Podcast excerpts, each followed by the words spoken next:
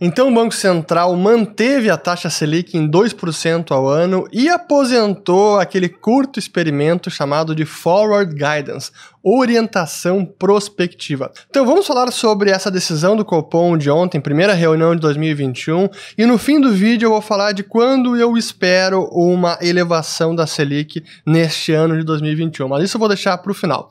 Primeiro é importante falar sobre a ata do Copom, nem foi, aliás, não foi a ata, foi o comunicado, a ata sai depois. Mas ontem foi divulgado o comunicado, e o que ficou claro pelo comunicado do Copom é que, primeiro, a pandemia está preocupando mais, o ressurgimento de novos casos, a possibilidade de novas cepas com alteração de virulência, mais transmissibilidade, talvez mais letalidade, essas incertezas todas que pairam no ar, traz preocupação com a atividade econômica global e no Brasil também. Então, pandemia preocupou, está preocupando mais agora. E segundo, também a questão da inflação, e o Banco Central citou a elevação dos preços de commodities, que isso tende a pressionar a inflação, especialmente no curto prazo, e que por conta disso o cenário e o balanço de riscos com relação à inflação eles aumentaram, esse balanço de riscos aumentou. E claro que o fiscal também segue aí como uma incerteza e é um dos riscos que pesa na decisão do Banco Central. E eu até eu fiz uma breve comparação aqui, primeiro tá a notícia aqui do Banco Central com relação ao anúncio, né? Mas eu fiz aqui uma breve análise com relação à ata do Copom. Aqui tem então a ata comparada, a ata não, o comunicado da reunião da do, a, de, a reunião 235 que ocorreu no ano passado e a primeira desse ano 236. E aqui nesta comparação a gente vê claro que fica nítido a preocupação maior com o vírus e aí, por fim, que é a, a, parte sobre inflação, então esse é o trecho mais importante, dizendo o seguinte: ó, apesar da pressão inflacionária mais forte no curto prazo, o comitê mantém o diagnóstico de que os choques atuais são temporários, isso mantinha, é, isso está igual à ata anterior, mas ele adiciona agora, ainda que tenham se revelado mais persistentes do que o esperado. Assim, o Copom segue monitorando. E aí, por fim, o outro parágrafo importante também, que as medidas, as diversas medidas de inflação subjacente apresentam apresentam-se em níveis, ele apagou o compatíveis, que estava na, na, no comunicado anterior, e adicionou acima do intervalo compatível com o cumprimento da meta para a inflação, e apagou também o no horizonte relevante para a política monetária. Então, o que a gente vê aqui por esse comunicado do Banco Central é que sim, a inflação começou a preocupar, e esse foi o principal motivo, na minha interpretação, que ele também removeu o Forward Guidance, já aposentou um experimento que começou na reunião de 232, então, essa quatro reuniões depois já acabou com Forward Guidance. Para mim, esse era um artifício totalmente descabido para a nossa situação brasileira e que o Fed usa lá fora, o Banco Central Europeu também, no sentido de sinalizar aos agentes que ele pretende manter a política monetária de, é, num patamar acomodatício por muito mais tempo. Mas eu sempre reitero: o Brasil não é os Estados Unidos, o Banco Central não é o Fed, o, o real não é o dólar. Então, importar esse tipo de política aqui não tem sentido, porque os nossos riscos são muito maiores, a começar pela economia, que é mais fechada, é menos flexível, o fiscal, que é mais complicado ainda, nossas taxas de inflação são maiores, nosso câmbio é muito mais volátil, não dá para importar é, esse tipo de ferramental que aqui não se aplica. Mas essa era a minha visão e felizmente ele já foi aposentado, então esse experimento teve curta duração. Mas é importante a gente olhar, olhar um pouco de como isso está repercutindo nos mercados, como a decisão do Banco Central repercutiu. E primeiro eu vou olhar aqui pela taxa de juros, o DI futuro, o DI 22, começou já aqui no último mês. Então começou já no dia de hoje, dia 21 de janeiro. Estou gravando agora mesmo, dia a uma da tarde praticamente. E o que a gente vê a pancada, então o dia iniciou com uma pancada no DI 22, janeiro do ano que vem. O DI 23 também com uma pancada para cima. O DI 25 também com pancada para cima, DI 27 também com pancada para cima, DI 29 também com pancada para cima. E o nosso dólar também, que amanheceu, deixa eu botar aqui no último mês, que também veio com uma elevação aqui, o dólar futuro.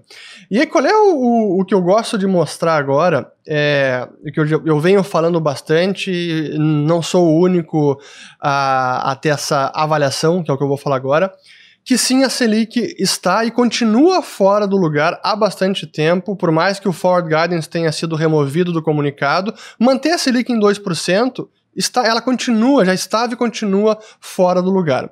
E para mim, os principais sinais que indicam que sim, a Selic está fora do lugar. Primeiro é o próprio câmbio. E não apenas é, o nível de câmbio, que aí sim tem o fiscal que importa, mas também a volatilidade da nossa moeda. Eu venho falando bastante tempo, há bastante tempo sobre isso, especialmente na metade, depois que caiu para 2%, a volatilidade da nossa taxa de câmbio é um negócio absurdo para uma moeda. É a moeda do país, não é um, um papel qualquer, uma small cap, é a moeda do país a taxa de câmbio é o preço mais importante da nossa economia e isso comporta com uma volatilidade absurda. E o que a gente viu desde então, que caiu para 2%, a gente viu o nosso câmbio, às vezes, semana passada teve dia que subiu é, 2, 3%, aí depois caiu 3%, caiu mais 2%, aí subiu mais 1,5%, hoje chegou a subir já 1,5%, dia 21 de janeiro, depois agora está retrocedendo um pouquinho, está caindo, tá apenas, é, deixa eu botar aqui do último dia, até botar aqui um, uma outra que me mostra mostra o USD. Esse me mostra a volatilidade do dia, a alta, aliás. Então já está 1,40%, na verdade, continua aumentando. Então, sim, o nosso dólar, é, a nossa taxa de câmbio está muito volátil e isso prejudica a economia real. E para comparar, a título de comparação, vejamos aqui, aqui está a volatilidade histórica, tá, de 10 períodos, estou é, pegando no TradingView, vou até botar aqui em tela cheia, a gente vê então. Vejam que a nossa volatilidade está ali, fica mais ou menos no mínimo, é do último, dos últimos três meses, eu botei aqui, ó últimos três meses. Então fica ali no mínimo de é, 3,5 ali. É, esse tem sido o mínimo. E chega a uma máxima ali, então range entre 13,5 e até 12. Agora, para comparar, o peso mexicano, vejo também nos últimos três meses a diferença de volatilidade. É incomparável, fica ali em 0,5 e em alguns períodos vai para 6, mas em geral fica nesse range de 0,5 e 4,5, 5. Então é uma volatilidade muito menor, um país que é comparável ao Brasil. E é para comparar aqui, a gente tem o México aqui, ó, botei o México. Vejam aqui, economia mexicana. O que, que eles têm de, é, de inflação nos últimos 12 meses? Brasil, 4,5%. México, 13,15%. Olhando é, aqui em termos de a política Selic, a nossa taxa básica, aqui 2%, lá 4,25%. O título de 10 anos do governo mexicano, 5,25%. O nosso, 7,51%. E o nosso endividamento muito maior.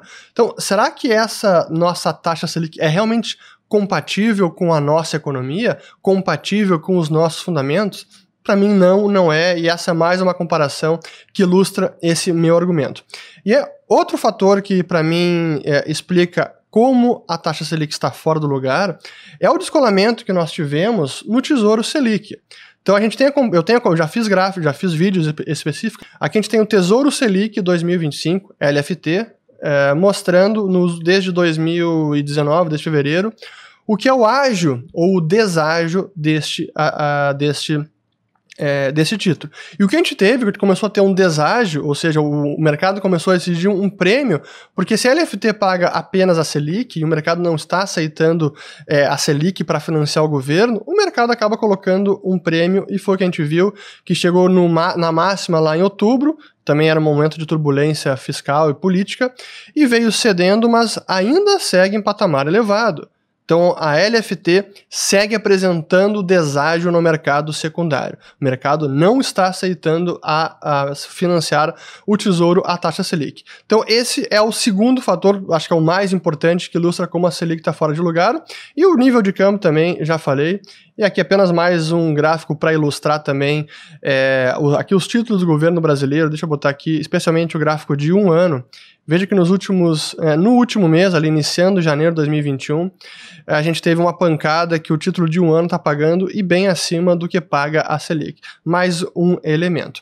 E aí que vem a pergunta uh, derradeira, que é a seguinte: bom, dado esse cenário todo, o Banco Central agora já tirou o forward guidance, diz que está mais preocupado com a inflação, reiterou que não há uma relação mecânica entre a remoção do forward guidance do comunicado e uma elevação da Selic, mas o mercado está esperando. E a aposta, o pessoal começa a apostar agora, será que chega no fim do ano em 13,5%, 4%, 3%? O nível final eu não sei especificamente, mas é, olhando pela ata aqui do Banco Central, pelas reuniões que teremos ao longo do ano, as reuniões do Copom, a próxima é em março, depois em maio, depois em junho. Olhando esse calendário de reunião, me parece ser que a gente poderia já apostar numa elevação da Selic já em junho, ou seja, no primeiro semestre, que até era a minha expectativa inicial, ou melhor, era a minha expectativa nos vídeos que eu fiz no ano passado, no segundo semestre, mas em dezembro, quando tivemos aquela queda, até surpresa da queda do câmbio e, da, e do, do, fechamento das curvas de juros, eu até imaginei, olha, dado esse cenário de dezembro que pareceu que a coisa melhorou demais, talvez a gente possa até esperar para o segundo semestre, ou o Banco Central possa esperar para o segundo semestre. Estou tentando ler a cabeça do Banco Central do Copom, não que eu acho que eles deveriam fazer, mas olhando da forma como eles pensam e o calendário de reunião, já começa a ser mais possível, talvez provável, que uma elevação da Selic já ocorra na reunião de junho, que é a última do primeiro semestre. Então, essa sim é a minha aposta de início de um ciclo de elevação da taxa Selic. E aí todas as consequências que isso pode ter para os demais ativos, para espero que reduza a volatilidade, espero que reduza esse, esse prêmio, né, o deságio da LFT, e que a gente coloque a nossa taxa de juros num patamar mais compatível com os fundamentos da nossa economia. Então está aqui, esse, esse é o vídeo para falar sobre a decisão do Copom, o que, como os mercados reagiram, como a gente interpreta a ata e o que a gente pode esperar de elevação, que eu, eu imagino que seja realmente ainda no primeiro semestre, última reunião, que será no dia 15 e 16 de junho. Então fico por aqui,